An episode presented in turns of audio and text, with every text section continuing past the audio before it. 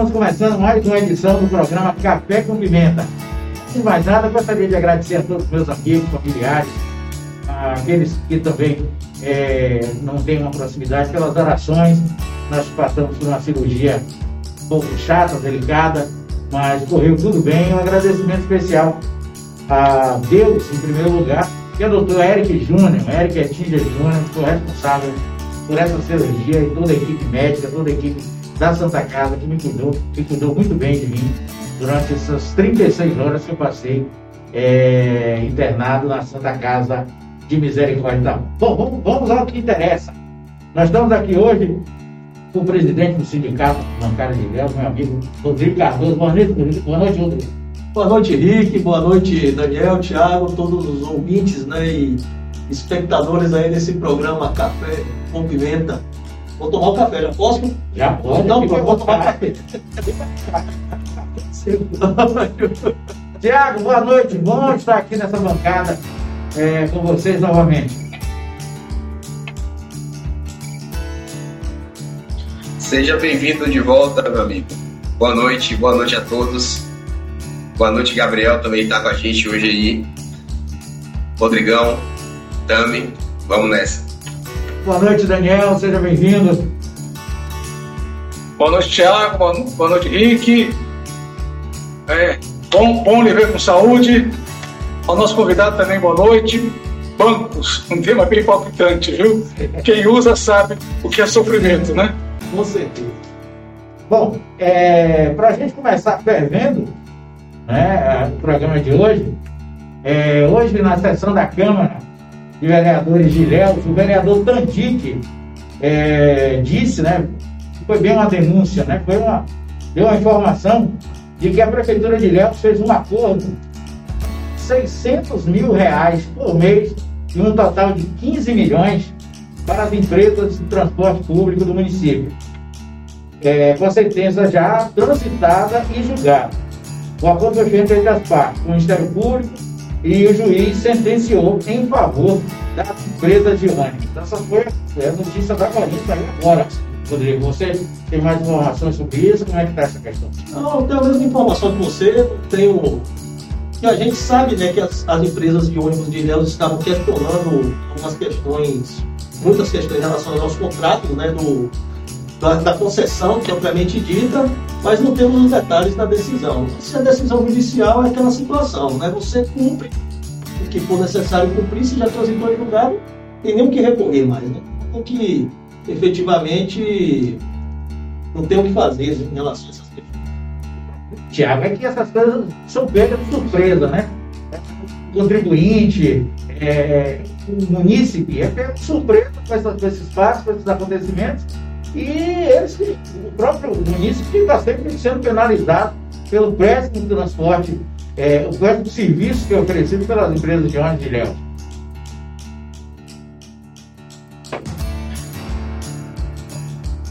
É, Rick. Agora, é, como, você mesmo, como você mesmo alertou, né?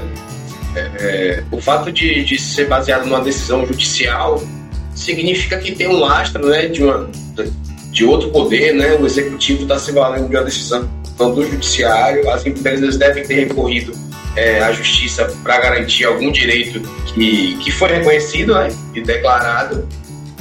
O, o que a gente sente falta é, é assim, de uma proatividade na, na, na discussão desse, desse tema, entendeu? Assim, por parte de, de do governo, principalmente do governo municipal. É, mas agora, né, que, que, que a gente tomou conhecimento disso, cabe também à imprensa é, verificar do que se trata, né, e dar uma visibilidade é, informativa, né, para o que se passou. Como acabou de, de ser anunciado, né, esse trabalho está, está por ser feito.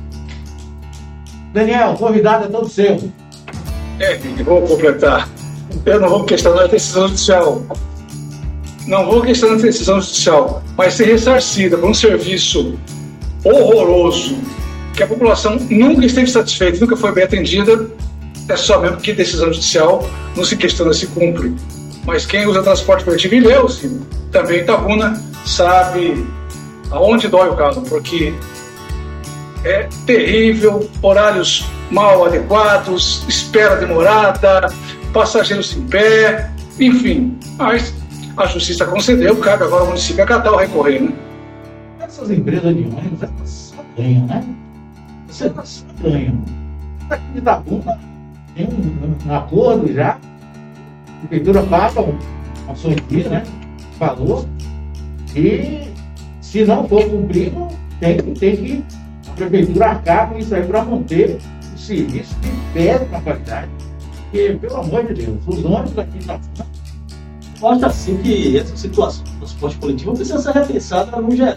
Hoje em dia, a gente está vivendo um momento em que tem tantas, tantos formatos né, do, transporte que tem sido utilizado, transporte de aplicativo, de mototáxi, que nem poucos deles, ou quase nenhum, estão dentro de um sistema pensado né, é de, forma, de forma completa né, na, no transporte do, do município. É o sonho que a gente pudesse ter né, nas cidades a condição de ter um sistema mais integrado, em que a população pudesse utilizar ônibus, pudesse utilizar táxi, mototáxi, é, ou os aplicativos que a gente não precisa dar fazer propaganda da empresa mais famosa, né? Mas que a gente pudesse ter uma forma mais integrada, porque está ficando cada vez mais claro que em determinadas condições não está sendo fácil se manter empresas em nível de concessão, como está ocorrendo cidades do porte de Itabuna e do porte de Ilhéus, com o tamanho do subsídio público e de, do lucro de empresas privadas. Eu quero buscar pesquisar, entender um pouco a experiência de conquista, né, que recentemente agora reduziu a passagem né, para R$ reais a tarifa do transporte coletivo. Como é que conseguiu fazer isso? Como é que repensou isso? Quero estudar experiências como de, de algumas cidades, é, de uma cidade da região metropolitana de Fortaleza, que hoje tem transporte gratuito, tem transporte coletivo gratuito. Então, acho que precisa, precisa né, que os gestores né, dessas nossas cidades vão buscar outras experiências, né, sair do lugar comum de concessões antigas de, que estão aí há muito tempo e acaba pro, prorrogando né, um, uma situação em que as empresas têm lucratividade, mas o serviço ofertado para a população sempre é horrível. Né? Dizem as mais línguas que as empresas são sempre as mesmas, só mudam os nomes. Pois é muda os nomes, né? Preciso buscar outras alternativas. Rodrigo, deixa eu te fazer uma pergunta logo violenta. Falar de política nacional, hoje a gente teve aí a leitura, né, do, do da CPI, do, do, da Covid, né, pelo, pelo Renan Calheiros, muita confusão, tratação por parte do filho do presidente, né, o Flávio Bolsonaro. É, ainda existem, pelo menos aqui está tem muito bancário, muito bancário que ainda apoia esse, esse governo de Jair Bolsonaro, apoia tudo isso que está acontecendo aí, Deus. Mas aí você tem muito bancário. Muito, muito também, porque assim, o bolsonarismo, cada vez mais a gente percebe que é um, um fenômeno que está enraizado em determinados setores da sociedade brasileira. É um negócio que ultrapassa Bolsonaro, né? É algo que Bolsonaro talvez foi um instrumento que esse pensamento que permeia né, determinados, determinados setores da sociedade brasileira, o Bolsonaro foi um instrumento para que esse setor chegasse ao poder. Chegasse essa ideia, esse pensamento chegasse ao poder. Mas o Bolsonaro está ligado em vários setores, não é à toa. É, é de hoje que você ouve, você ouve comentários machistas, comentários sexistas, de, de, de, total desrespeito aos direitos humanos, é você tratar como um lugar comum um, um, discurso de criminalização de comportamentos individuais que não teria nenhuma necessidade de ser criminalizado. Tantas questões que hoje que são reflexos do bolsonarismo e então, tem muita gente que ainda acredita em Bolsonaro, a gente acha que até é muito surpreendente mesmo. As pesquisas dizem em torno de 25%. Obviamente, isso está não é o mesmo percentual em todo lugar, não é o mesmo percentual em todo o segmento social. é muito perceptível né, que em determinados segmentos, em determinados. Você pegar aqui, as próprias pesquisas indicam, né? Setores evangélicos mesmo já diminuiu muito, mas ainda é acima da média do apoio ao bolsonarismo no setor dos evangélicos. O setor do agronegócio. Tem alguns setores assim que são, o bolsonarismo é mais forte. Eu posso, posso lhe dizer o seguinte: me surpreendi, inclusive, essa semana, em saber que um colega bancário está se negando a tomar vacina. Toa uma situação de que um trabalhador com formação, né, não, é, é uma pessoa que não tem conhecimento, não é uma pessoa ignorante, que não tem acesso à ciência, né? Pessoa se nega a tomar vacina. A gente está alertando, a gente no sindicato está alertando, rapaz, se você não tomar vacina, você corre risco de ser demitido por justa causa, porque já está estabelecido, está se estabelecendo, né? Uma jurisprudência que a demissão por justa causa pelo trabalhador se negar a tomar vacina já é, já foi validado em vários casos. Então, um cidadão que chega a, esse, a essa situação por negacionismo científico, ou por ter ser influenciado politicamente por uma figura como Bolsonaro, ou seja lá o que for, o cara colocar o seu emprego em risco e sua vida em risco, assim que pra gente, quando raciocina com mais cuidado, né, ainda se surpreende. Mas, infelizmente, ainda é, é algo muito presente. É, é, é, é lamentável. Muito lamentável. Mas é. Henrique. Henrique. Fica, Dani.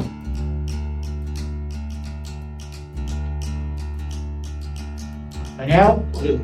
Henrique. Venha. E médicos que se recusam a tomar vacina.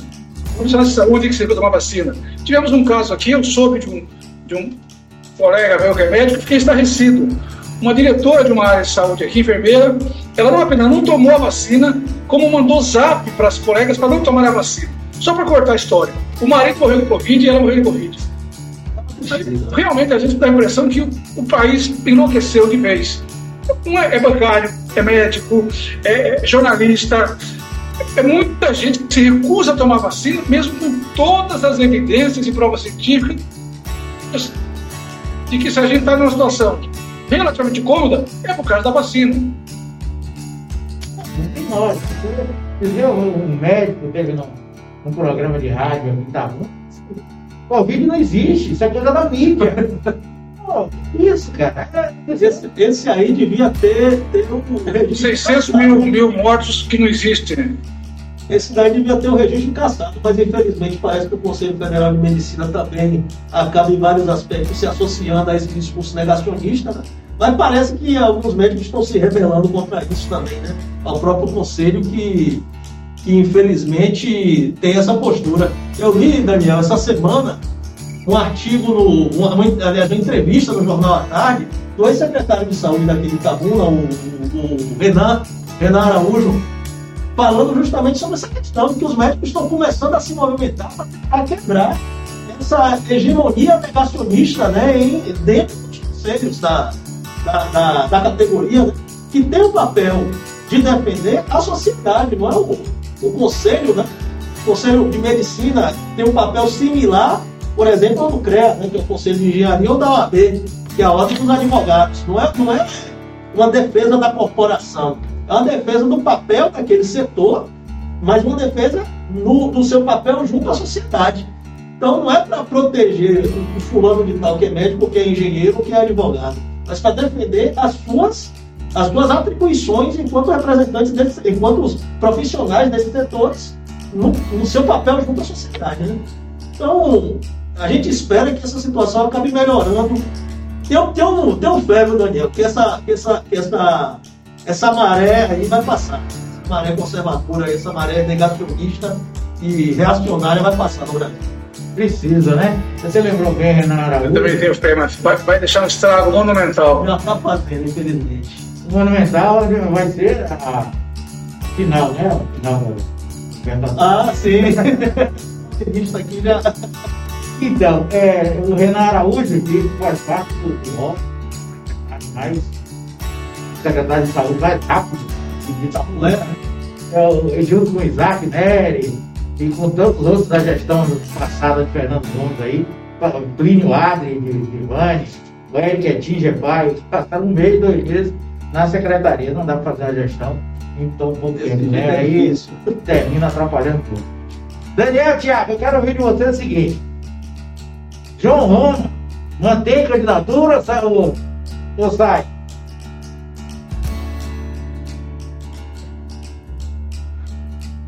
Você, Daniel, por favor, primeiro. Eu acho o seguinte, tudo vai depender de como, como as coisas se desenrolarem é, daqui para março. É inegável que o governo do estado, do governo federal, perdão, está fazendo uma ação muito forte aqui. É duplicação da Ilhéus Itabuna, é estado do feijão, recuperação, é, sabe? O João está se movimentando muito, é programa social, agora inventou uma bolsa de 400 reais, é eleitoreira, mas como disse o Lula, que seja eleitoreira, que vá, que vá para o bolso do pobre, não tem problema. Então, agora, João vai trombar com quem? Com Neto? Porque Neto e João disputam o mesmo campo eleitoral, o mesmo campo ideológico. Por mais que Neto procure se afastar do bolsonarismo, mas Neto e João Roma trilham o mesmo campo. E aí vai dividir a direita e deixar a esquerda, ou centro-esquerda, que seja, mas o PT e seus aliados é só com Wagner, eu acho que ele vai esperar até onde dá. E Neto está muito quieto, muito calado em relação a esta questão do Roma, porque também está esperando. Eu não acredito numa aventura que praticamente jogue a eleição, uma aventura da direita, que praticamente joga a eleição nos braços de Wagner. Daí porque é bom, até onde, diz que todos os caminhos levam a Roma, vamos ver até onde Roma vai caminhar. Acho que está muito prematuro, mas o fato é que eles estão muito, muito, muito, muito pondo espaços, insinuantes e tentando ver se a candidatura pega. Por hora, evidentemente que não pegou. O pessoal diz, que ele está apostando tudo nessa, nesses 400 reais aí do Auxílio Brasil. Né? Ele quer ver como é que vai, vai cair esse, esses 400 reais, como é que vai repercutir e beneficiar o nome dele para aí sim ele tomar a decisão se vai ser candidato contra o, o mentor dele, né? contra o mentor dele, que é, é, é, bom deixar isso bem claro, né? Quem é João Roma, quem era João Roma, é, o chefe de gabinete, ex-colega de, de ACM de faculdade, que a ACM pegou pelo, pelo venha, que hoje está é, tá aí nessa questão, né, Tiago?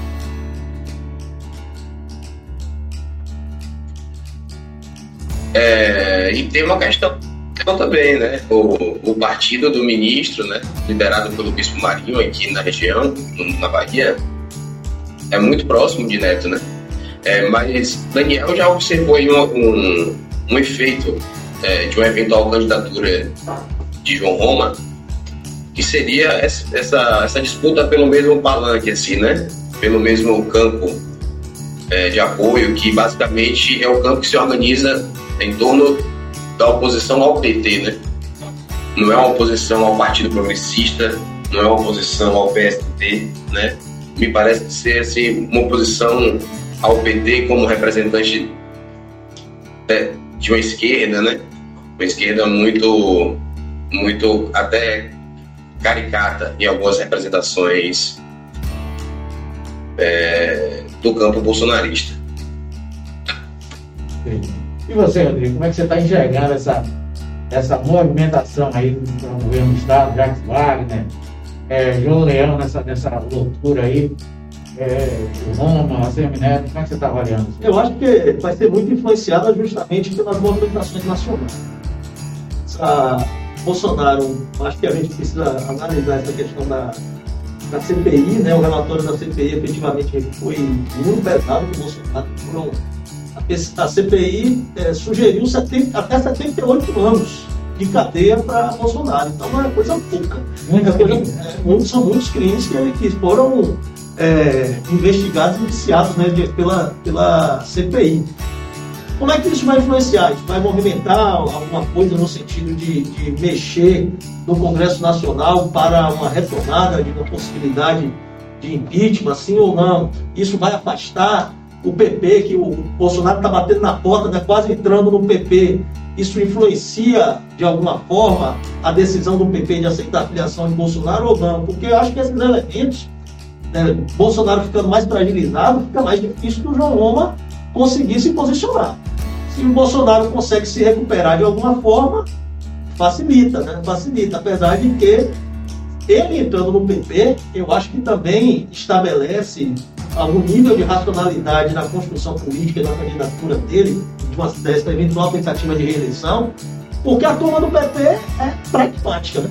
A turma do PP é bastante pragmática. Teria muito mais condições, se ele entrar no PP, de fazer, fazer uma construção é, de chapas nos estados que tivessem esse papel, né, de sustentar a eventual candidatura do Bolsonaro à reeleição. Eu acho que, que o João Roma acaba dependendo muito né, dessas movimentações nacionais, até porque, como você falou, não era nenhuma grande liderança até ser alçado ao ministério é, pelo partido, né, pelo Partido Republicano, depois de ter sido assessor de ACM e deputado federal. É isso, né? É, e, e semana que vem eu tô querendo, é, negociando aqui com Rodrigão. Oi? Com o presidente municipal do Republicano. Ah, eu tenho uma pergunta aqui para o Rodrigão. Viu? Só aqui, Tiago. É, semana que vem a gente está tentando trazer o presidente municipal do, do Republicanos, o, o Zé Trindade, para poder a gente conversar justamente sobre, sobre esse tema, né? Em off, ele me disse, em off, a gente faz uma caminhada junto aí na, na Beira Rio, e ele me, me contou que se ele está sendo candidato, não. Hum. Mas, lá em cima tem mais poder, viu? Essa aproximação de Neto aqui pode ficar para segundo plano. Tá. Tiago tem uma pergunta. Manda aí, Tiagão. Eu acho que, que Danilo, eh, que Rodrigão, que Rodrigo Cardoso é uma boa pessoa para nos falar eh, como o PCdoB está se organizando para lidar, por exemplo, com a cláusula de barreira e com o tema da, das, daquele novo formato de, me agora me fugiu a palavra, de, né? de aliança partidária, das federações partidárias. Isso. É, como que está essa discussão?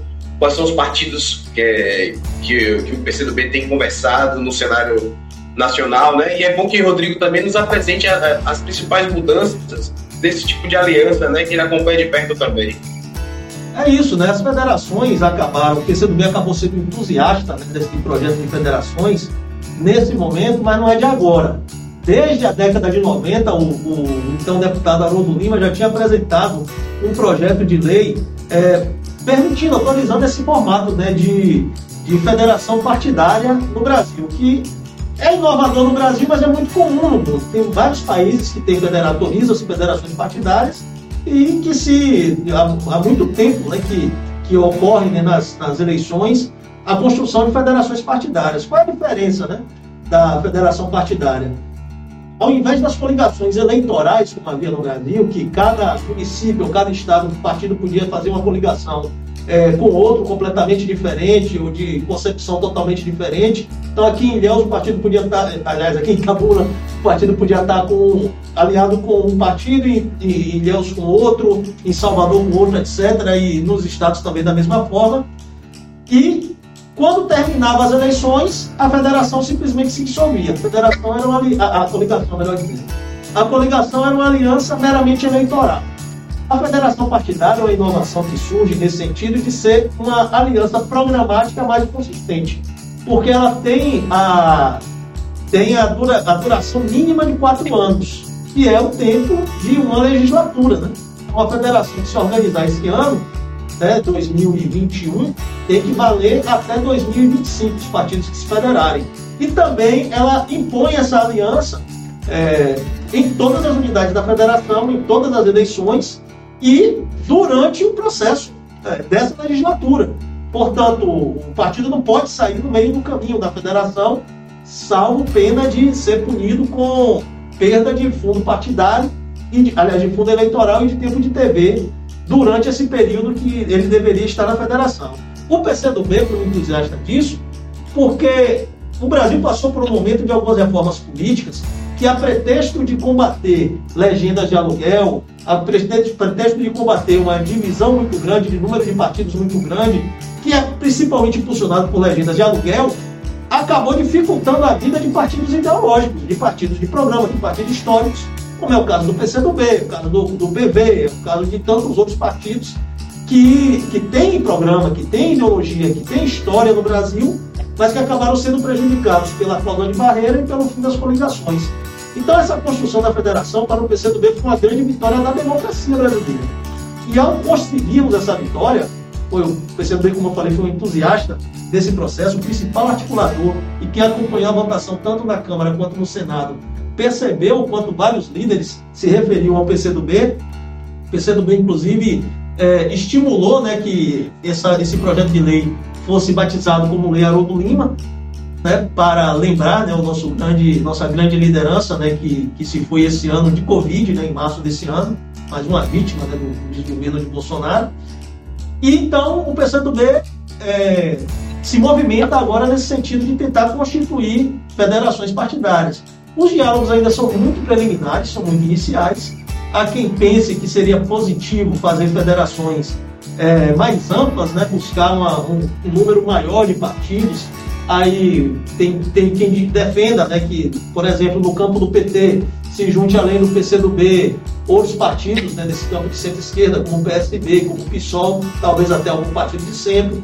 Tem alguns que propugnam que seja, sejam federações mais buscando é, organizar partidos do mesmo porte, a federar PCdoB e PSOL, PCdoB e PSD, por um lado, e por outro lado, é, outros partidos que também estão buscando se federar, como Partido Verde, como a Rede, como Cidadania, mais no campo de centro-esquerda. Então é algo que ainda está nos debates muito preliminares, por todas as informações que a gente tem. O PCdoB recentemente teve um congresso nacional, onde a gente renovou a nossa direção, todas as instâncias, mas o nacional foi na semana retrasada, no qual se coloca, né, enquanto um partido que chama para a nação a responsabilidade, né, de nesse momento colocar no centro do debate a necessidade de lutar para combater a fome do povo, para fazer uma política de geração de emprego e renda para o povo brasileiro, para retomar algum caminho de desenvolvimento. Na nossa visão, isso só é possível com a derrubada do Bolsonaro.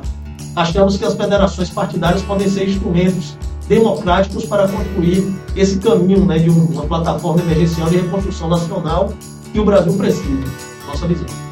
E como é que está o PCdoB? Apresentar algum nome para a Câmara, para a Assembleia, para a Câmara Federal, ano que vem? Vai apoiar alguém? Como é que está o partido nesse momento ainda? Em Ilhéus, a gente tem, tem um debate que depende, depende muito né, do, de qual será o caminho que nacionalmente o partido irá trilhar. Obviamente, porque partido um partido nacionalizado, né, o PCdoB, um partido que ah, nos municípios se segue a política que é determinada é, nacionalmente, em especial nas eleições gerais, que não tinham como ser diferente. Então depende muito da federação que, que o partido vai acabar construindo pode-se construir uma federação é, em que seja necessário, em que seja necessário que o partido tenha muitos candidatos. E pode-se constituir federação em que o partido precise concentrar é, em poucas candidaturas. Né? Então, como isso ainda não está definido, a gente lá também ainda não é avançou muito na discussão com a direção estadual sobre isso.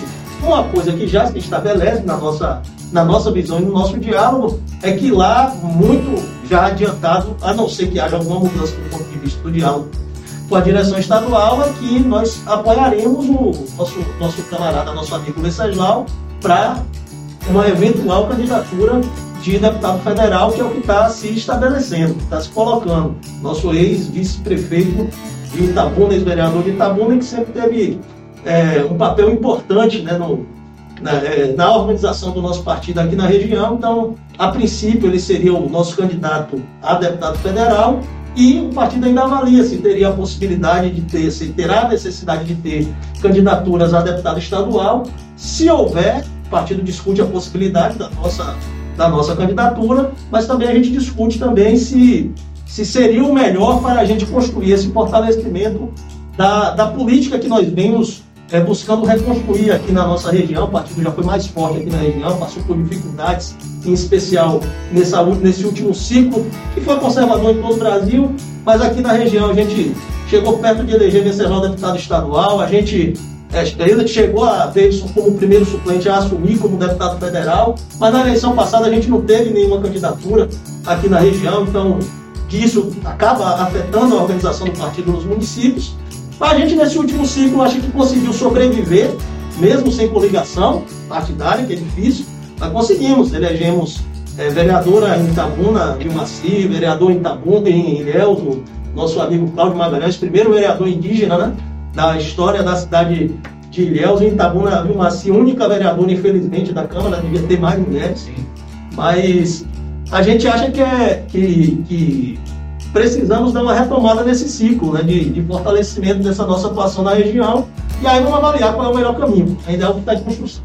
Aquela eleição, na verdade, Venceslau dormiu eleito. Pois é, mas se eu te disser que eu cheguei a comemorar, todo. Aquela campanha, eu tinha uma caminhonetezinha com uma TV de LED.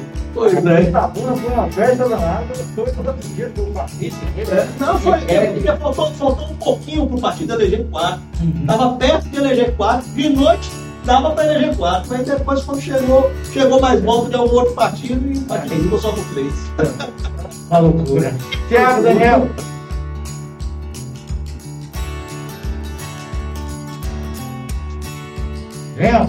O formato. Eu vou insistir na mesma pergunta. Vai, Thiago. O, o, só para a gente fechar o tema, o formato da- das federações partidárias, Rodrigão, assim como as coligações, vai permitir que vários partidos se, se juntem para disputar e depois dividam com a votação as vagas conquistadas em cada casa legislativa, por exemplo? É que é isso, né? Quase como se fosse uma coligação, só que de longo prazo e nacionalizada. Porque como era a coligação antigamente? Por exemplo, o PT podia ir com o PCdoB na Bahia, com o PSB no, em Pernambuco, com o PDT do Ceará. Né? Era assim. E aí se fazia a coligação, os, os, a quantidade de cadeiras conquistadas pelos para deputados na soma dos partidos, né? os mais votados entravam, independente dos partidos que estivessem na, na coligação. A diferença da federação é que esta aliança ela é de longo prazo, primeiro, ela é de pelo menos quatro anos, e que impõe essa unidade em todo o território, em todas as unidades da federação. Quem federa, se o PCdoB federar com o PT, vai estar junto com o PT para presidente, para governador da Bahia, para deputado estadual e federal na Bahia, em Sergipe, em Alagoas, no Ceará, no, em todo o país. E qualquer outro partido em que haja uma discussão de federação se impõe essa aliança. E impõe também na próxima eleição, né, nas eleições municipais, por exemplo. Se o PCdoB federar com o PSD, vai estar junto com o PSD nas eleições municipais de Itabuna, de Ilhéus, de Salvador, de todo o país, de todos os municípios do país. Daniel. Eu vou bater o samba de uma nota só. É, Rodrigão, o que fazer para fortalecer o voto regional? Perguntei para Guinho, que é do DEM, vou perguntar para você, que é do PCdoB. É, a gente cai na, na velha história. Tem 250 candidatos aqui, todo mundo leva os votos, mas não é a mesma coisa do sujeito que é da região, tem base da região, que conhece a região e se elege pela região. O que a gente pode fazer para fortalecer o danado do voto regional? Todo interessante fala nele e ele nunca se concretiza. Os votos acabam se diluindo e, ao contrário de Conquista, de Jequié, que cria uma base para eleger deputado federal, deputado estadual, e a gente aqui, Itabuna e Ilhéus, os municípios todos, não elege ninguém, ou muito poucos, que efetivamente moram aqui na região, que conhecem nossa realidade. Eu acho que não é, não é um caminho fácil, né? Se fosse fácil, né, Daniel? Todo mundo já, tinha, já fazia há muito tempo e a gente já teria muitas lideranças regionais consolidadas aí há, há muito tempo. A gente percebe, como você falou, que difícil né, se estabelecer. Eu acho que passa pra, também pelo que os partidos, né, seja o partido de esquerda, os partidos de centro, de partidos de direita, busquem construir projetos de desenvolvimento regional. Porque a gente percebe muito claramente que, primeiro que é difícil né, ter partidos mais consistentes no Brasil. O prefeito que essa eleição está no PP, na eleição que vem está no PSD, na outra no, no, no qualquer outro, tem qualquer qualquer coisa. Essa, infelizmente, é uma regra. Então, ao você não ter condição de constituir que os partidos, que são estruturas mais permanentes, construam projetos de desenvolvimento regional, se os partidos não fizerem isso, isso, porque tá, o partido que, que elegeu o prefeito de Itabuna tem seu candidato, a de Ilhéus tem seu candidato, de cada município da região tem seu candidato. Às vezes no mesmo partido, né? às vezes no mesmo partido. Mas são projetos que são muito mais pessoais. Opa, desculpa.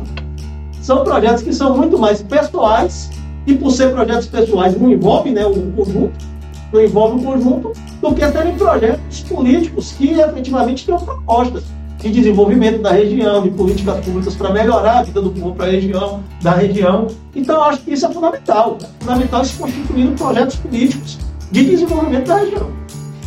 Quero mandar um abraço aqui, o pessoal que está assistindo a gente. É, a política.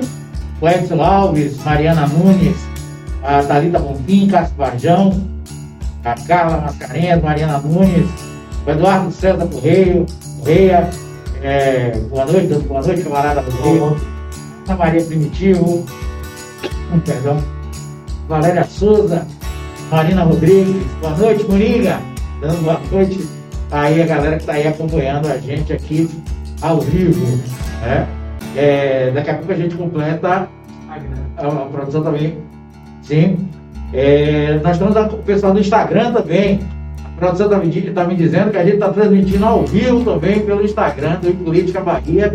A novidade aqui pra gente, eu não estava sabendo, estou sabendo agora que o Instagram do Política Bahia também está transmitindo esse programa Café com Pimenta, o seu queridinho das quartas-feiras à noite. Quero mandar um abraço também para meu amigo, irmão Gabriel Guedes, que me, me substituiu aqui no, no, no, dia da minha cirurgia, na primeira semana da cirurgia, muito bem, como sempre. Gabriel, destaque da comunicação é, regional, e está aí junto com a gente aí, desenvolvendo esse trabalho. Daniel, convidado é seu. Bater na mesma tecla? Não, antes, só, só botar uma historinha aqui. A política produz situações tão inverossímeis que você é recente. A eleição de suplementar lá de Firme Novos. O prefeito na quinta, na sexta, estava lá com o palanque de, Neto, Neto, aliás, Neto, do palanque dele, apoiando, ganhou por 60 votos. Uma semana depois ele estava com o Rui dizendo, não, é meu líder, é o líder desse ano. Quer dizer. Pois é, esse tipo. Não, não. Aqui, não foi Sucupira, não, foi Firme Novos. Então é isso. É, eu quero perguntar o seguinte: é, você acredita, Rodrigão, que a base que elegeu Wagner uma vez, uma vez, Rui a primeira vez, Rui a segunda, vai estar unida o ano que vem numa possível candidatura de Wagner? Você acha que pode haver algum tipo de defecção partidária? Diante do quadro que se, se apresenta hoje. Assim, eu espero que sim, né? A gente vê que, que as falas né, das principais lideranças estão no sentido de, de fazer esse esforço de seguir esse projeto que, na nossa visão, tem ajudado a mudar a Bahia, tem trazido desenvolvimento, interiorizar desenvolvimento, construindo políticas públicas para melhorar a condição de vida do povo. Então a gente acredita que há, há um desejo, sim. Apesar de que também é normal também que é, lideranças, né, que dentro desse, desse, desse conjunto é, tão amplo de líderes é, queiram é, apresentar as suas demandas, as suas, as suas, pretensões eleitorais de candidaturas. A gente tem ouvido muito falar né, do, do vice-governador João Leão, do senador Otto Alencar. Obviamente, todas as demandas e pretensões eleitorais são legítimas é, dentro desse campo de aliança. E permanecer unido eu acho que é muito importante. O que, é que eu vejo assim que talvez possa mexer mais nesse processo? É essa possibilidade da ida do, do Bolsonaro para o PP, que ainda é algo bastante vivo, uma possibilidade muito, muito forte, muito real. O presidente da Câmara a todo momento fala disso, o, o chefe da Casa Civil, que também é uma grande liderança do, do PP, efetivamente, se o Bolsonaro for para o, para o PP, vai criar um desconforto muito grande junto a, a, a, ao campo né, do PP no estado da Bahia, que tem ajudado a construir esse projeto, né, esse, esse, esse campo de centro democrático, né, de centro-esquerda, é, aqui no estado da Bahia, efetivamente criaria um desconforto. Qual a solução que seria construída em torno disso? Aí só os, os, engenheiros lá de cima, lá, que tem condição de dizer como é que se resolve. Mas que, que ficaria complicado esse sentido, acho que sim. Em relação, em relação a isso, né, no caso da volta, né, do Bolsonaro para, para o Isso, a volta, né? Ele, muitos anos, foi, foi do, do PP, do, do berço de Paulo Maluf, né? Sim, sim. Enfim, é, caso isso aconteça, a gente observa que em toda eleição aqui na Bahia existe um protagonista, protagonista entre aspas, mas que sempre é, é cortejado, namorado, chama-se MDB, dos irmãos Vieira e a gente tem visto nessa eleição para o, o ano que vem o MDB quietinho, não se manifesta nem para um lado, nem para o outro, teve aquele desentendimento do, do, do, do Vieira Lima com Neto, há um tempo atrás. Será que, em caso de uma ida de, de, de Bolsonaro para progressistas, a turma de progressistas, Leas, Leão e companhia, pode desembarcar no MDB? Qual a opinião do, do nosso convidado e dos meus companheiros de bancada? É questão de opinião mesmo. Acho assim, o PMDB realmente ele sempre teve um papel muito forte no estado da Bahia. Na última eleição se fragilizou, né? O eleitoral foi negativo, o PMDB. O PMDB, se não me engano, se elegeu um deputado, parece, dois, mas para um partido que foi muito forte, que teve grande peso, fragilizou um bocado, né? Na última eleição. Eu acho que seria normal, do mesmo jeito que você falou, né? O Bolsonaro estava voltando para o PP, uma boa turma do PP já foi PP, né? Se pegar aí o próprio ex-prefeito de Ilhéu, né? O, o, o Javes Ribeiro, que é um dos principais líderes do PP na Bahia, foi liderança do, do, do MDB, né? Foi inclusive prefeito pela primeira vez pelo MDB. Então, assim, períodos de crise, né, as soluções precisam ser pensadas. Espero que eles façam o esforço de se manter nesse campo. Acho que isso é muito importante. Meus colegas de bancada. Aproveitando, aproveitando o tema, Rodrigão, eu acho que, que vale a pena a gente pensar assim, até que ponto é, a eventual filiação de Bolsonaro ao progressistas é, fortalece a, a campanha, a reeleição do presidente e indica as chances dele de chegar ao segundo turno? Olha, eu acho assim que o Bolsonaro hoje, todas as pesquisas indicam que ele tem muita chance de chegar ao segundo turno. O Bolsonaro está fragilizado, né? Mas não é cachorro morto, né? Como muitos têm dito aí, tá? cara que tem 25%, 20, 25, 28, 22 nas pesquisas e o terceiro colocado está lá no patamar de 10, um pouco menos, ele é um candidato competitivo. E segundo turno é uma outra batalha. Outra batalha. Claro que hoje as projeções de hoje dão ele numa posição negativa. Mas segundo turno é uma outra grande batalha por todo o histórico que a gente percebe é, das eleições brasileiras. Nunca teve no Brasil um, um candidato, presidente candidato à reeleição que está fora do segundo turno. Pelo contrário, sempre ganhou, né, na verdade, as eleições. Seria uma inovação essa situação de Bolsonaro que está vivendo. Né? Nunca também um presidente foi tão rejeitado quanto Bolsonaro na disputa pelo seu segundo mandato. Mas é isso, fortalece ele no PP. Eu acho que fortalece pelo fato do PP ter estrutura partidária. Um partido que tem uma bancada expressiva né, de, de deputados federais, um partido que é espraiado por vários estados, apesar de ter uma característica de ter de ser de lideranças regionais, não é um partido nacional como é o PT, né, por exemplo, mas é, partido de cada estado tem uma política de alguma liderança regional que se, que se impõe, que carrega o partido, né? Mas de qualquer forma, o que, que é que a gente tem ouvido quando, quando avaliam isso? Que o PP também está pensando essas lideranças regionais de que o voto de legenda puxaria, aumentaria a bancada do PP. Acho que fortaleceria o PP nesse sentido. Fortaleceria Bolsonaro, ele pelo menos tem partido, né, que hoje não tem. Afinal de contas, ele fracassou na tentativa de fazer o seu partido próprio. Ele vai ter que colar em algum partido. Colar no partido do presidente da Câmara, no partido que tem um número expressivo de deputados, e parece ser mais favorável para ele entrar na disputa do que se ele ir para outro partido nanico para tentar reconstruir, porque a onda não é a mesma de 2018. Hoje a onda é diferente. A questão é, é um pouco diferenciada. Tem um detalhe que a gente, eu tive a informação essa semana. Quando está assim, de repouso, né? A gente procura pesquisar mais, informar mais as coisas. Tem uma conversa ali de Brasília, não sei se meus colegas de bancada já ouviram essa conversa de uma possível depois dessa fusão entre o DEM e o PSL, né, que criou aí o, o Aliança, Aliança Brasil. Brasil, né, pode ser, pode haver uma fusão entre o PP, progressistas, e o PL. Que é parecido com o doutor Valdemar Costa Neto, que vinha no direito, né, Costa Neto, é, que ele quer mandar, ele quer ser o comandante, mas aí o PP, que tem a bancada maior, né, que tem o, o, ministro da Casa Civil, tem o presidente da Câmara. Então tá, tá essa. Vocês ouviram essa, essa possibilidade, meus queridos?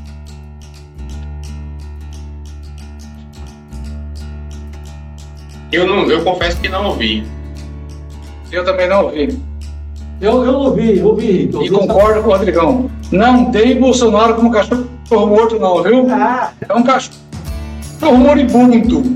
Mas já muito cachorro moribundo latir e morder, viu? Pois é. esses 400 conto aí, ele vai dar uma, uma subidinha aí, não tenha nem dúvida. É. É, vai lá. Não, o que eu ia falar, eu ia comentar essa questão dos 400 pontos né, para o Bolsonaro. Né? Foi perceptível, né, quando a gente costuma acompanhando as pesquisas, e acompanhando as pesquisas, e no período do auxílio emergencial, o Bolsonaro acabou tendo um certo aumento no seu apoio e baseado principalmente nos setores mais populares, setores mais pobres, e que quando houve a redução do, do auxílio e depois o, o seu fim, ele despencou. Aí for para o 400 ele, ele pode recuperar, eu acho que é até possível que ele tenha alguma recuperação do ponto de vista da, da avaliação do governo. Mas também eu não subestimo a inteligência do povo, não.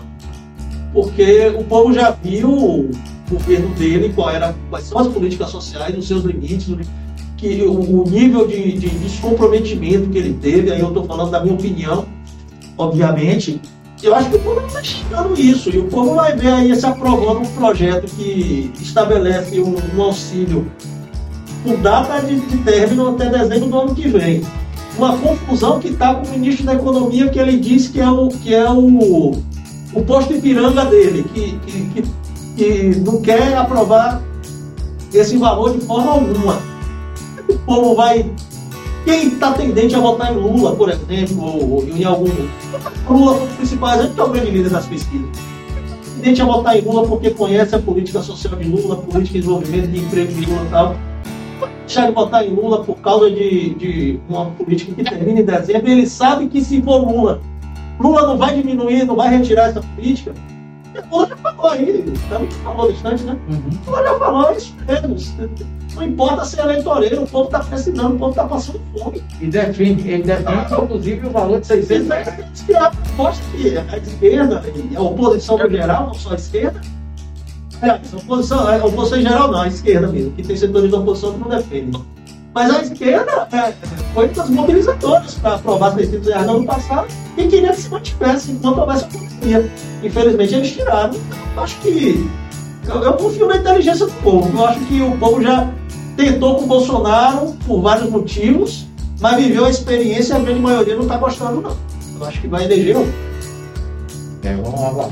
Bom, a gente vai chamar rapidinho aqui o intervalo comercial, que já está dando o prazo de vencimento aí do, do meeting do pessoal. E daqui a pouquinho a gente volta, o tempo que a produção manda o link para os colegas de bancada e a gente retorna daqui a pouquinho, se Deus quiser.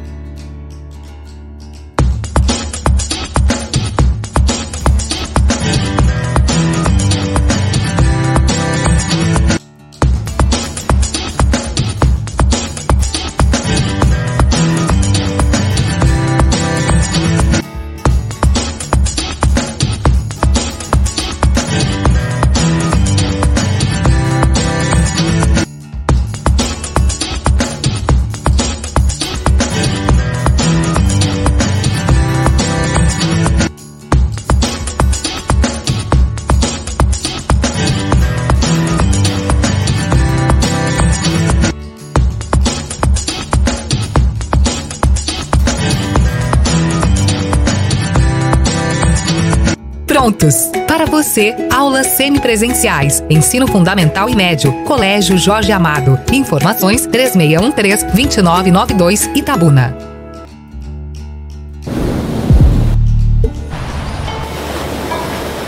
Vou fazer piadinha quando eu tirar a canga, só porque eu sou gorda.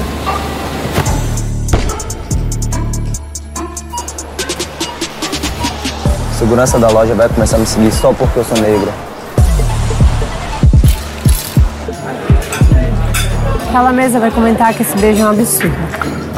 Só porque somos lésbicas.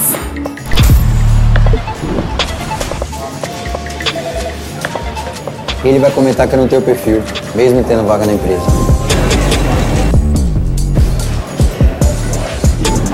Ele vai me interromper o tempo inteiro, só porque eu sou mulher.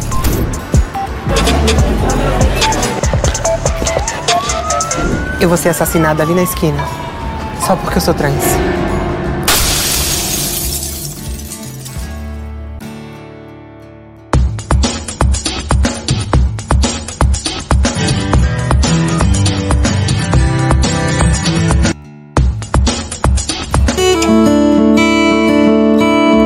À frente do seu tempo, ao lado do seu filho.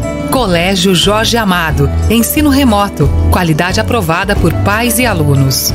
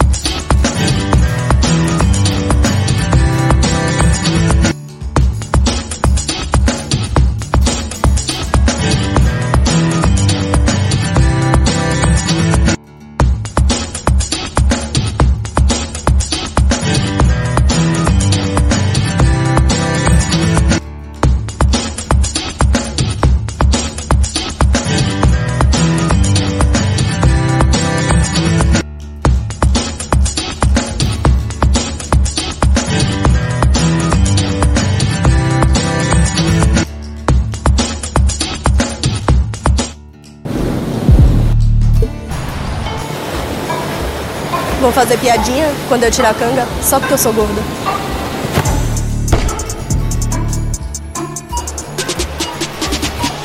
Segurança da loja vai começar a me seguir só porque eu sou negra. Aquela mesa vai comentar que esse beijo é um absurdo. Só porque somos lésbicas.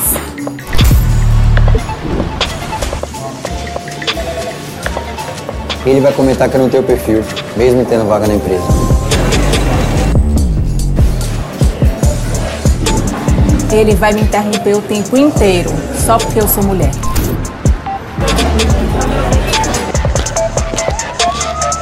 Eu vou ser assassinada ali na esquina, só porque eu sou trans.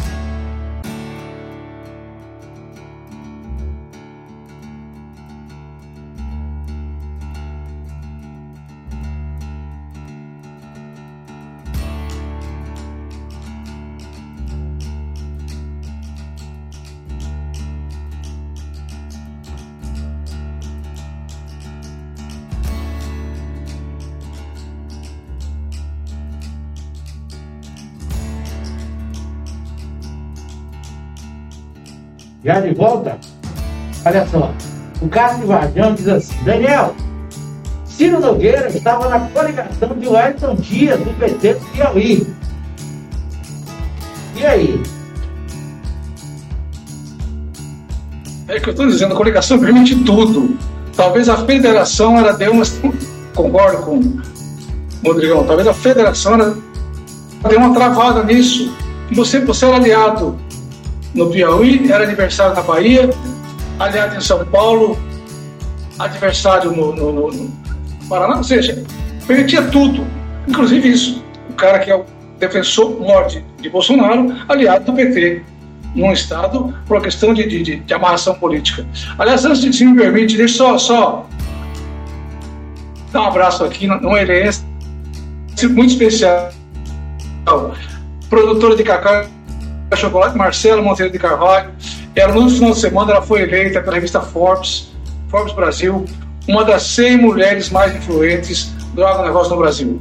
Ela estava nos Estados Unidos, estabelecida lá, veio cuidar da fazenda da família, começou a produzir um chocolate de qualidade, cacau de qualidade, cacau do céu, e no sábado a recompensa deu reconhecimento como uma das 100 mulheres mais influentes do Brasil no agronegócio. Já tivemos Marco Lessa, que é o dispensa apresentação do Chocolate Festival, eleito um dos homens mais influentes do agronegócio, então temos um casal já entre os 100 mais influentes do agronegócio, produzindo chocolate, coisa que há 10 anos parecia um dele. Então, Tiago me lembrou muito bem do programa, eu quero aqui o meu abraço, meu reconhecimento, e a região fica muito feliz quando tem uma pessoa aqui da região com raiz, e hoje tem reconhecimento. Então, um abraço da Marcela Monteiro Carvalho, e quem puder, o Cacau do Céu, tem uma, fazer um comercial aqui, tem uma lojinha lá no, no, centro de Ilhéus ali, pertinho da catedral, vale a pena conferir. Maravilha. Ana Maria Primitiva. Manda a fatura, viu, Rick? Parabéns aí, né? Marcela. Sucesso, é sempre uma coisa, né, para nós. Isso aí. Ana Maria Primitiva dizendo, nem posso imaginar ter esse homem reeleito. Não merecemos esse castigo novamente. Sou Lula, o único capaz de derrotar Bolsonaro. Um abraço, Ana Maria Primitivo. Obrigado pela sua participação. É isso aí. Vamos mandando seus comentários. Eu, eu queria sair um pouco é da esfera federal vir para o municipal.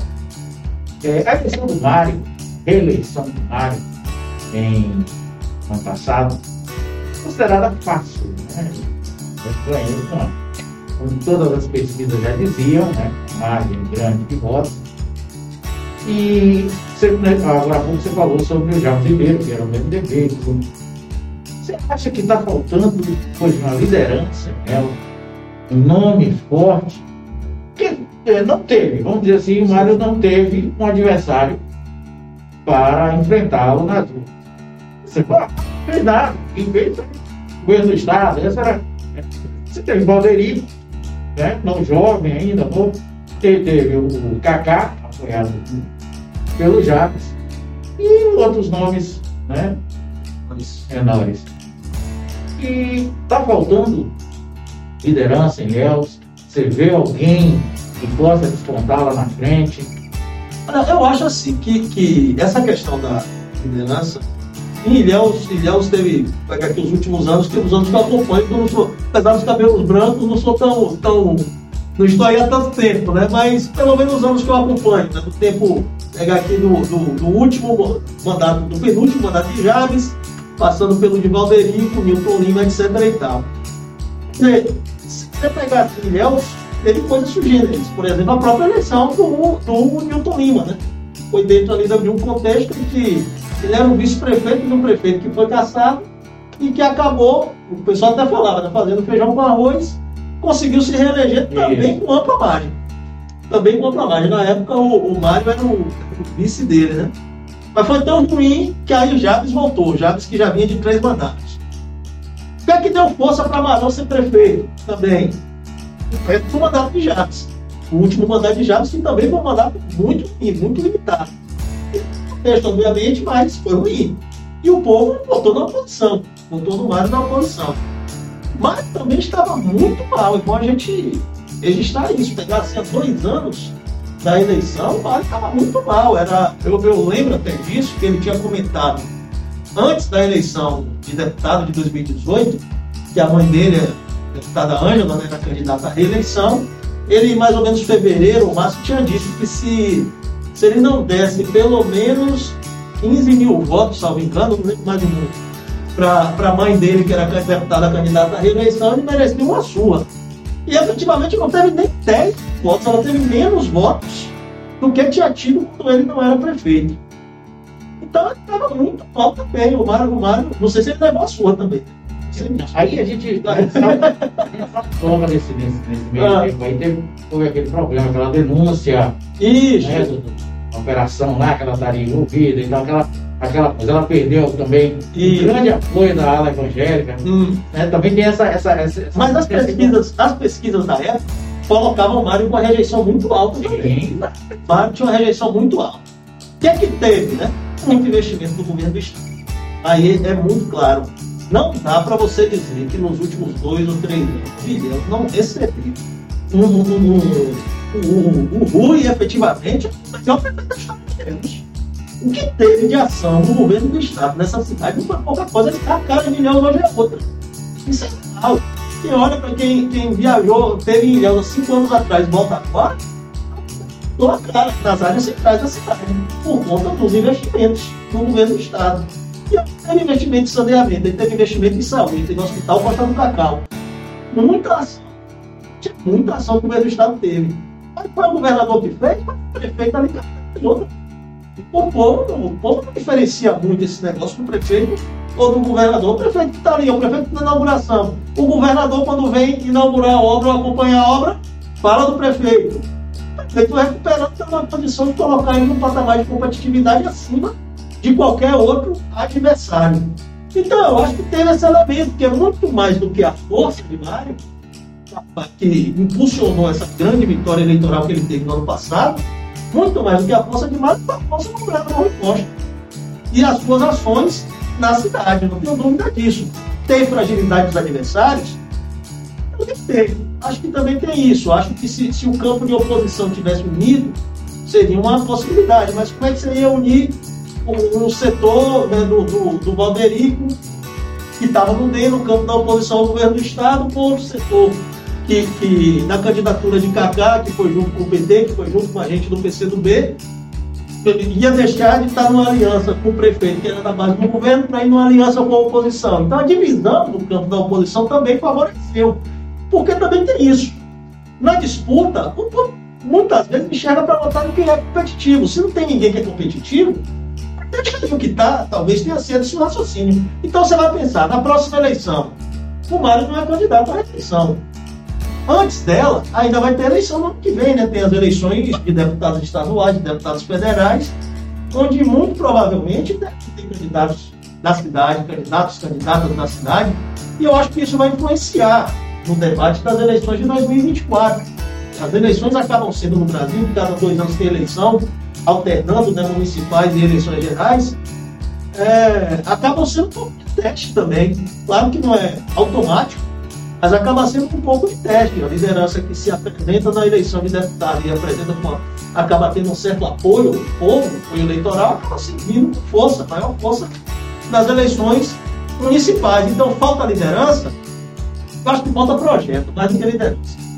Acho que para ele falta projeto, falta projeto de desenvolvimento para a cidade, falta planejamento para a cidade, falta você pensar a cidade a médio e longo prazo. E Deus está com o plano diretor urbano da cidade vencido há, há quase 15 anos. E não foi, não foi revisto. O plano diretor urbano de Ilhéus está vencido. E, e a cidade que tem, recebe investimentos tão importantes né, do governo do estado, do governo federal ao longo de tanto tempo, que tem uma perspectiva de, de ser uma cidade que pode se desenvolver, mas o município não, não planeja. O município não planeja. Aí a gente vê é, prédios sendo construídos na, na, na, na Orla Sul, prédio de não sei quantos andares, sombreando a Orla Sul, fazendo a projeção de um problema para o futuro que o governo municipal não está pensando sobre isso. Aí você vê o interior com quilômetros e quilômetros de estradas, é, estradas de chão, que não tem um planejamento de manutenção. É, os regimes de chuva, claro, alteram, alteram. Mas para quem conhece, quem conhece o município, quem pensa o município, sabe quais são os mesmos que esse chuva faz. Então não adianta você, você deixar para fazer manutenção das, das, estradas, das estradas de chuva. Isso não vai acontecer. Então, acho que a cidade, mais do que, claro, é importante ter liderança, é. Mas é importante ter planejamento, é importante ter projeto para a cidade. Acho que quanto mais a gente debater que, que Ilhéus precisa, acho que é, aumenta a chance de, de ter a superação das deficiências de um governo como o de Mário, que eu acho que uma das principais é essa. É improviso, é falta de planejamento, é um governo que não, não, não pensa nos problemas que são visíveis antes deles acontecerem. Tiago, você concorda com, o Rodrigão? tem alguma coisa a mais a acrescentar em relação a essa questão? Não, sobre essa questão não, eu tenho sobre outro assunto. Venha. É, Rodrigo, Rodrigo veio da, da luta sindical e, e aí, recentemente a gente estava conversando numa carona que ele me deu é, sobre a diferença é, que um partido, que um, ou melhor, um sindicato bem estruturado, numa categoria bem organizada, a diferença que isso produz, é, para a gente ser bem pragmático, no, no valor do salário na capacidade de mobilização para reivindicar a reposição é, é, do valor econômico do salário, né, do valor real do salário. E um dos sindicatos que, que conseguiram isso e conseguem manter isso é, com, com muita luta é o sindicato dos bancários. Né? Eu gostaria que o Rodrigo fizesse uma reflexão sobre isso, sobre essa correspondência entre a organização é, dos trabalhadores e as conquistas sociais né, dos direitos trabalhistas e, e também fizesse um panorama é, da ofensiva que essa organização tem sofrido, que os sindicatos têm sofrido é, desde 2016 para ser preciso, mais preciso assim, pelo menos, para ter um marco, né? Sim, é, é, essa reflexão que você faz realmente é visível, né? Você é muito perceptível, né? Que categorias mais organizadas acabam conquistando mais. Isso aí eu acho que é, é, é, é uma tendência muito estabelecida. Tem outros elementos que, que influenciam, né? Obviamente, tem elementos que são, que são dos fatores econômicos, né? A categoria onde tem, onde tem menos oferta de mão de obra, a capacidade de negociação também é maior. Mas não adianta ter, ter, ter, ter, uma quantidade menor de oferta de mão de obra se não for bem organizada do ponto de vista da, da melhor negociação. Porque os sindicatos nasceram para isso, está certo. Você, você utilizou o termo econômico, mas os sindicatos está certo. Você está correto. Os sindicatos nasceram no, no sistema capitalista né, para ser um instrumento do, da negociação da venda da força de trabalho. Esse foi o seu principal a sua principal característica no nascedouro. Depois os sindicatos, obviamente, foram avançando, entendendo né, que a, a, a, venda da força de trabalho só fazia parte de um contexto né, em, que, em que a exploração não é só no local de trabalho, a exploração faz parte de todo um sistema é, do capital e que não adianta você simplesmente enxugar o gelo além de conseguir um melhor salário, um melhor benefício no dia a dia, se você não consegue fazer é, com que o Estado, né, que é o promotor de políticas públicas, que é o promotor de, de, de do, do da, da, gestão social, digamos assim, que o Estado, que o Estado não esteja a serviço também desses setores, né, dos setores populares, dos setores de trabalhadores, porque senão, por exemplo, ao longo da história não teríamos conquistado saúde pública, não teríamos conquistado educação pública, né? nós, povo brasileiro, não teríamos conquistado e os movimentos sindicais participaram dessa luta também por entender né, que ou, ou você vai ficar brigando só por plano de saúde, vai ficar brigando para que na, na, na, empresa tenha a condição de ter, de ter uma bolsa estudantil, por exemplo, ou você briga também para que a gente tenha uma saúde pública universal. Ai de nós se não fosse o SUS né, nesse período da pandemia. Então, não tenho dúvida que tem essa relação né, de que, de que os sindicatos mais organizados, onde tem mais trabalhadores associados, têm mais condição de fazer negociações. Nós, bancários, geral, aí não é só o sindicato de Ilhéus ou o sindicato de Itabuna, no geral, tem uma tradição de associação. No geral, os sindicatos de bancários do Brasil têm percentual alto de, de associação, 50%, 60%, 80%, 90% de associados. É um percentual alto de associação. Mas tem setores que é mais difícil organizar. Você pega aqui, por exemplo, comerciários é um setor que tem empresas menores, muitas vezes empresas familiares, né, que o patrão está ali, né, é muito próximo ali, acaba tendo mais dificuldade de organização. Então, não é fácil organizar trabalhadores do comércio, qualquer, qualquer cidade, qualquer lugar. E tem setores que é mais fácil organizar por conta de ter empresas mais consolidadas, empresas, empresas nacionais, mais trabalhadores no local, que é o caso de indústria, por exemplo, que a gente estava comentando e aí você, você pega aqui. Do ponto de vista do, da ascensão conservadora no Brasil, do desmonte do Estado brasileiro, que tem levado a cabo, você botou um ótimo, ótimo marco aí, que foi 2016. Aí, isso 2016, não tem dúvida disso, houve um golpe de Estado no Brasil.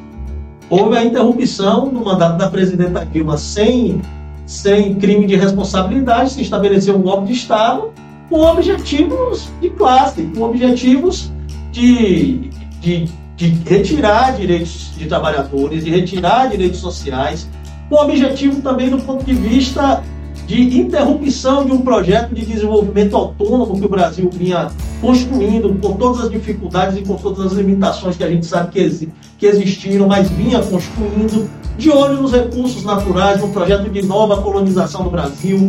Não à toa, né, a primeira ação depois do golpe de 2016 foi mudar o regime de exploração do petróleo, mudar as regras de exploração do pré-sal, foi mudar, foi foi colocar, estabelecer o regime de paridade internacional nos preços dos combustíveis e a gente está se ganhando hoje, pagando gasolina a 6,50, 7 reais e gás a 110, 120 por causa disso e todo o reflexo disso na, no, no, nos alimentos e nos mais variados setores, no preço, no, no inflação no geral. E para fazer isso eles precisavam disputar as estruturas de resistência. E aí os sindicatos eram não são estruturas de resistência dos trabalhadores. Efetivamente, somos estruturas de resistência dos trabalhadores. E fragilizados de várias formas, não só pelas estruturas, mas também pelo alto nível de desemprego, que também acaba fragilizando o movimento sindical, além das óbvias deficiências organizativas internas do próprio movimento sindical, também acaba facilitando esse caminho de desmonte dos direitos sociais e dos direitos trabalhistas no Brasil. Não tenho dúvida disso. Daniel. É, só para, dentro desse contexto, como o sindicato é importante? Na questão, vamos lá, pegar o sindicato de jornalistas, que ainda, ainda precisamos melhorar muito a nível de sindicalização e mobilizar a categoria. Mas no episódio da vacinação, o sindicato foi fundamental para que a Bahia fosse um dos primeiros estados a garantir a vacinação de profissionais de comunicação. Para isso, teve que recorrer à justiça. E um outro fato importante: o sindicato lutou não apenas pelos jornalistas de mídia impressa ou blog, mas também pelo pessoal de rádio e televisão, que é uma, uma outra categoria a nível sindical. Então, é, é para reforçar o papel do sindicato. Num momento crucial, numa pandemia, numa crise sem precedentes na saúde pública, o sindicato foi lá e se mobilizou para conseguir que a categoria, até então, que não era considerada grupo de risco, já que não, não ia para frente de batalha contra a Covid, quando na verdade estava na linha de frente, mas o sindicato fez essa obrigação. Infelizmente, Rodrigo, muita gente só pensa em sindicato na hora do aperto, quando o sindicato está presente no dia a dia de qualquer categoria. É verdade. É isso aí. A gente está batendo um papo aqui com membros do PCB e presidente do Sindicato Bancário de Ilhéus, Rodrigo, Rodrigo Cardoso. É, são 8 horas e 23 minutos. Estamos ao vivo no YouTube. Já encerramos a nossa transmissão é, no, Instagram, que lá tem um período de 60 minutos, né, de uma hora. Mas o pessoal do Instagram pode assistir depois o vídeo, vai ficar salvo aqui na nossa plataforma no YouTube. Tem o programa Ponto G. Aqui a entrevistada hoje é a Karen Povas, a jornalista Karen Povas. Daqui a pouco eu falo o tema para vocês. E encerrar, esse bate-papo gostoso, proveitoso, inteligente, né? Papo cabeça, antigamente a gente ia falar papo cabeça, até música de, de, de, de do Santos aí. Sérgio Moro, ele pode ser o fiel da balança nessa, nessa disputa presidencial. O DEM, PSL nessa função da, da Aliança Brasil sonha, o, o, o Guinho disse aqui, o Ian Chacon disse semana retrasada aqui com vocês, que é o sonho que o partido trabalha para isso. Inclusive o Guinho fez até uma enquete no Instagram dele, todo mundo contra, ninguém queria Moro, ninguém queria mundo contra. Mais de 70%. Ninguém, queria, ninguém dos, dos seguidores dele votava em, em Sérgio Moro.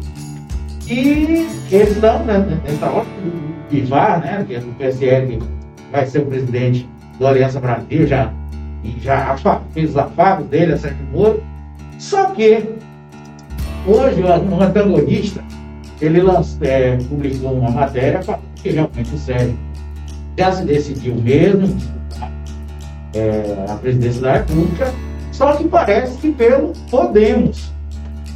Podemos já está, já estaria inclusive fazendo, é, preparando o evento de criação do Sérgio Moro para agora, para o mês de novembro. Ele vai deixar uma aliança Brasil, em tese, né, um partido com grande, grande número de, de, de parlamentares, governadores, né, senadores,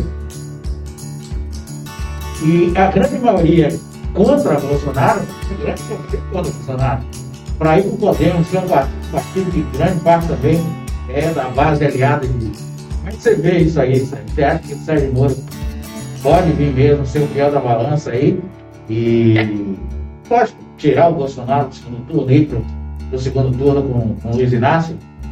Mas aí, aí assim, tem a parte da, da Sérgio Moro é, é daqueles assim que a gente precisa, tem a parte da análise política e tem a parte da opinião. O primeiro na parte da análise política pode ser fiel da balança, é, eu acho assim, ele, ele, ele transita também, do ponto de vista da campo político, num campo muito parecido com o de Bolsonaro.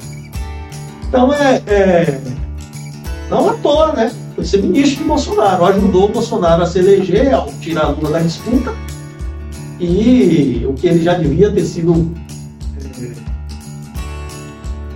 até processado por causa disso, né? Porque ele ganhou uma vantagem, ele no cargo de juiz aceitou uma vantagem para tomar uma decisão judicial, foi tirar o Lula do, da disputa. Então ele, ele transita no mesmo campo. Quando ele rompeu com o Bolsonaro, ficou muito visível que aquele setor mais fiel a Bolsonaro transformou o Moro em inimigo também. Então, assim, as pesquisas mais recentes que eu vi, pelo menos, semana passada, colocava ele no patamar em torno de 10, né? E, e Bolsonaro ainda no mesmo patamar dos 25, 20 e poucos. É possível ele crescer, porque não, eu acho que é difícil ele crescer em cima do voto do Bolsonaro. Agora, é possível ele crescer em cima daqueles que não querem nem Lula nem Bolsonaro? Pode, pode ser. O suficiente para ultrapassar Bolsonaro? Aí eu já tenho dúvida. Quanto mais se tiver, continuar com muitas candidaturas desse campo que busca se constituir, que não é um campo, na verdade, né? mas o que a imprensa tem discutido bastante, uma possibilidade de uma terceira via que não fosse nem, nem Lula nem Bolsonaro. Aí se você tem Lula com 40 e poucos por cento, Bolsonaro com 20 e poucos por cento, e o restante que não quer Lula nem Bolsonaro, dividido em Moro, em Datena, em Ciro, em candidato do PSDB, né, que ou é o presidente o, o Dória ou Leite. o Leite, né, do Rio Grande do Sul. Muito dividido assim esse campo.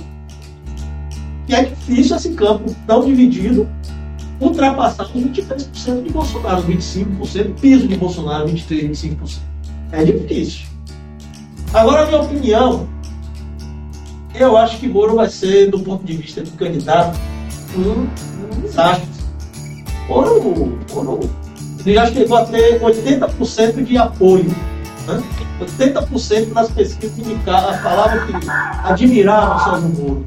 Hoje esse número despencou. Hoje esse número despencou. Não sei nem se ainda se pergunta quem admira Sérgio Moro, mas na pesquisa presidencial ele aponta, ele, ele atinge 10%.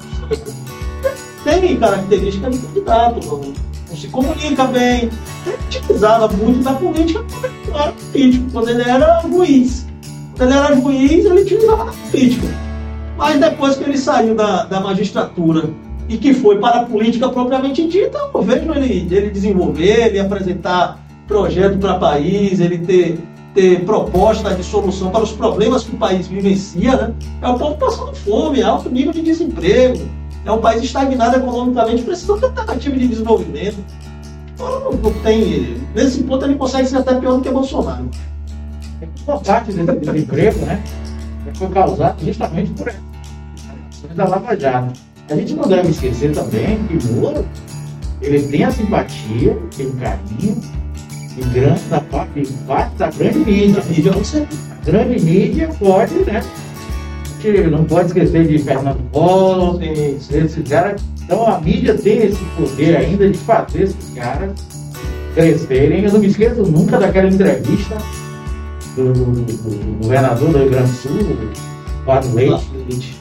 é, 20 minutos no contraste para comentar sobre a declaração dele de ser homossexual. Realmente você deu 20 minutos para o, para o governador falar sobre isso. Ali já, tinha, já tem alguma coisa estranha. Agora, interessante, né? Ninguém ni- nunca deram cinco minutos para a governadora do Rio Grande do Norte, que é do PT, né? Exatamente. É a mesma coisa, né? E vocês, meus queridos Tiago e Daniel, Daniel Tami, o que, é que vocês acham em relação a Serginho Moro? Você é bem objetivo, viu? Acho que ele já cumpriu o papel dele, que é demonizar a política, tirar a lua das eleições e dar o.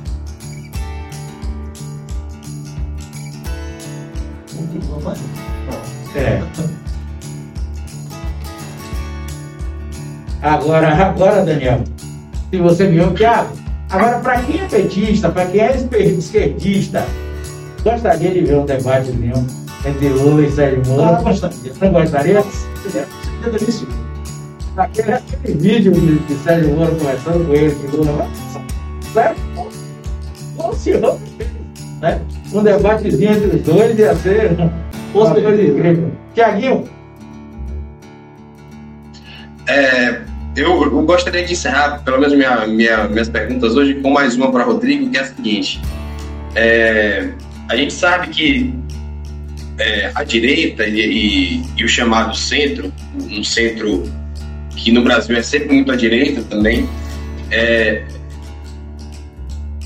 existe um, um, olhar muito homo- homogêneo nesse campo político sobre a política econômica, costuma defender o rigor fiscal a todo custo, inclusive é, é, o teto dos, dos gastos está aí para nos mostrar isso, a todo custo, mas sempre com, com, com brechas também, como orçamento secreto, né, que não conta para o teto. É, eu gostaria de saber se, com um eventual terceiro governo Lula, na, na correlação de forças, por exemplo, a partir de 2023, se, se o PT, se o governo liderado pelo PT teria condições e se mostra apetite para isso, para fazer um- uma política econômica, digamos assim, é, ainda mais voltada para aquele projeto desenvolvimentista que, que tem suas limitações, mas também conseguiu alguma coisa perto do que, que é muito perto do que, do que a gente compara hoje com o que está acontecendo no país, é muito, né? É, o que, o que você acha disso, Rodrigo? Lula pode, por exemplo, trazer um novo Joaquim Levy, um, um novo Meirelles, ou Lula Guido Mantega, algo nessa linha? Rapaz, eu acho o seguinte. Hoje, no cenário que o mundo vive, nem os neoliberais são mais tão neoliberais assim. Porque é muito visível. Né? O pessoal, eles não, não vai no debate econômico, mas em todo o mundo, Banco Mundial, FMI, nenhum desses setores, as grandes revistas econômicas do mundo, estão propugnando que os estados façam mais aperto fiscal. A gente vive um cenário no mundo em que há excesso de capitais. né? É, é- é uma situação em que, por conta da estagnação econômica, da exuberância do financismo antes da crise de 2008, dos trilhões que foram utilizados para salvar a economia, principalmente norte-americana e europeia, mas que também é, é, é, vários países do mundo utilizaram trilhões, há muitos capitais que já tinha dificuldade de onde se aplicar, depois da pandemia ficou mais difícil ainda. Então é muito capital rodando no sistema financeiro internacional, muito capital rodando no sistema financeiro internacional, e onde não se tem onde se investir em produção, porque a economia mundial está com um crescimento muito limitado, está deprimida. Esse ano está apenas recuperando o que perdeu no ano passado. No geral é isso. Está recuperando o que perdeu no ano passado. Então, qual é a situação? Você vê, todos os países do mundo, qual é a política econômica que o governo norte-americano está implementando? Milhões de investimento público. Qual a política econômica que a Alemanha, que sempre foi um país da austeridade fiscal, tem implementado? Trilhões de euros. É muito dinheiro público que tem sido utilizado, e aí cada país, de acordo com sua, com sua visão, é, estabelece o quanto se vai para desenvolvimento, para investimento em infraestrutura, para políticas sociais, mas não tem nenhum grande país do mundo que hoje está fazendo aperto fiscal salvo o Brasil. Não tem como você recuperar uma condição de dinâmica econômica num cenário de crise como a gente está vivenciando no mundo, se não tiver investimentos estatais que possam estimular os investimentos privados. É a questão. Então aí, Lula vai chegar trazendo. Nem, nem os liberais brasileiros estão, tão, estão mais tão liberais assim. Você pegar aqui alguns dos economistas do, do PSDB, por exemplo, o Arlindo Fraga, né, que foi o, o, o, os principais economistas da foi do Banco Central, né, no governo Fernando Henrique, é investimento público. Fala da necessidade de ter política social. Claro que no outro viés, né? Não é no mesmo viés do que a esquerda debate. Mas o fato é, Lula vai chegar, não vai enfrentar o problema fundamental que o Brasil vivencia hoje, que é a necessidade de ter política de, de, de política social para combater a fome do povo, para gerar emprego do povo, para ter investimento em infraestrutura, para ter condição de ter desenvolvimento econômico. Eu acho que é isso. Eu não, eu não vejo Lula, Lula entrar para não enfrentar os problemas. Ele vai entrar. Aí, aí pergunto, tem alguns entraves pesados que foram colocados nesses cinco anos. A emenda 95, como você falou, que é do teto dos gastos, é a principal. Aí é só a vontade do presidente que resolve, se Lula foi eleito, por exemplo. Não, precisa ter três quintos no Congresso Nacional, três quintos da Câmara de Deputados, três quintos do Senado para derrubar o teto de gastos. Aí como é que a gente vai, vai, vai, vai, vai ter essa condição?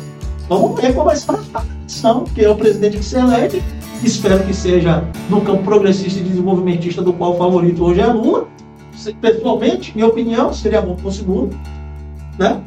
Mas precisa ter, ter bancada, precisa ter no Congresso Nacional apoio de deputados, apoio de senadores para derrubar o teto de gastos, o que não é uma luta fácil.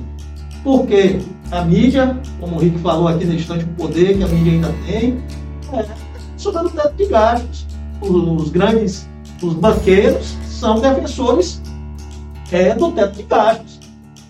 Porém, eu acho que é possível. É possível não só que se eleja uma bancada mais desenvolvimentista, mais ciente da necessidade do papel do Estado na promoção de desenvolvimento e, de, na promoção social do Brasil, como que determinados setores que, que hoje votam de um jeito possam votar de outro dentro de um contexto em que essa necessidade seja muito claramente debatida pelo governo, pelo governo que, que, que, que vai propor, né? De acordo com o que vai propor o governo. Certo? Eu acho que, que é possível, é possível reverter, e eu acho que Lula não vai entrar, não vai entrar para simplesmente voltar à presidência e sujar a biografia com um governo sem noção, digamos assim. Bom, nós batemos um papo aqui com o membro do PCdoB, presidente do Sindicato Bancário de Ilhéus, Rodrigo Cardoso. Agradecer a ele aqui a presença. O espaço é seu, sempre que quiser, se tiver novidade, um papo. Amanhã, sua digníssima esposa estará aqui um café com elas, conversando com a Larissa Moitinho sobre o tubo rosa, viu? a vereadora Vilmacia Oliveira, é, também do PCdoB, vai estar aqui batendo papo com Larissa Moitinho. Estarei assistindo. Meus parceiros de bancada, Daniel e Tiago, suas considerações, por favor. Boa noite, agradecer ao Rodrigão, belo debate, opinião, informação, enfim. Esse programa gostoso de fazer, que ele sempre muito feliz nessa bancada com o Rick, com o Thiago, sempre com convidado especial. Então, boa noite a todos e até a próxima. Tiagão. Boa noite a todos também, mais uma vez. É, foi muito bom. É, Rodrigo é um, é uma referência da luta política em Ilhéus, por direitos sociais. É, e vamos tocar até a próxima semana. Obrigado. Agradecer Daniel, Thiago, grande amigo aí de longa data também, Rick, a toda a equipe aí, o, o, o Política, né? Dizer que estamos um ótimo bate-papo, uma ótima conversa. Me gostei muito mesmo e estamos à disposição também. Estamos conversando sempre que necessário. O tempo passa rápido. Com né? certeza. Toda conversa é gostosa, é prazerosa, né? Passa rapidinho, uma hora e quarenta quase do programa. Boa noite a todos também que assistiram. Maravilha. Muito obrigado a vocês aí de casa. Daqui a pouquinho, às 21 horas e 5 minutos mais ou menos, é, Lilian, é, a Lilian Lima vai estar batendo um papo no ponto G com a jornalista Karen Covas.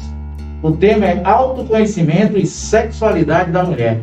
Daqui a pouquinho, não perca, vai só tomar um vinho, beber uma água, ir no banheiro, depois volte, acesse o link para você participar desse programa. Agradeço a toda a equipe do Política, a Gabriel Guedes, ao Danilo Souza, a Carla Mascarenhas, essa equipe maravilhosa que tem produzido conteúdos de qualidade para você de casa. Muito obrigado pela audiência, pela paciência. Não esqueça amanhã, às 16 ou 17, o programa do Larissa, às 16 horas, e o Marcelo Oliveira vai estar aqui conversando sobre o Tudo Rosa, sobre essa campanha aí, é, sobre o câncer de mama. Muito obrigado pela audiência e paciência. Fiquem com Deus até quarta-feira que vem, se Deus quiser.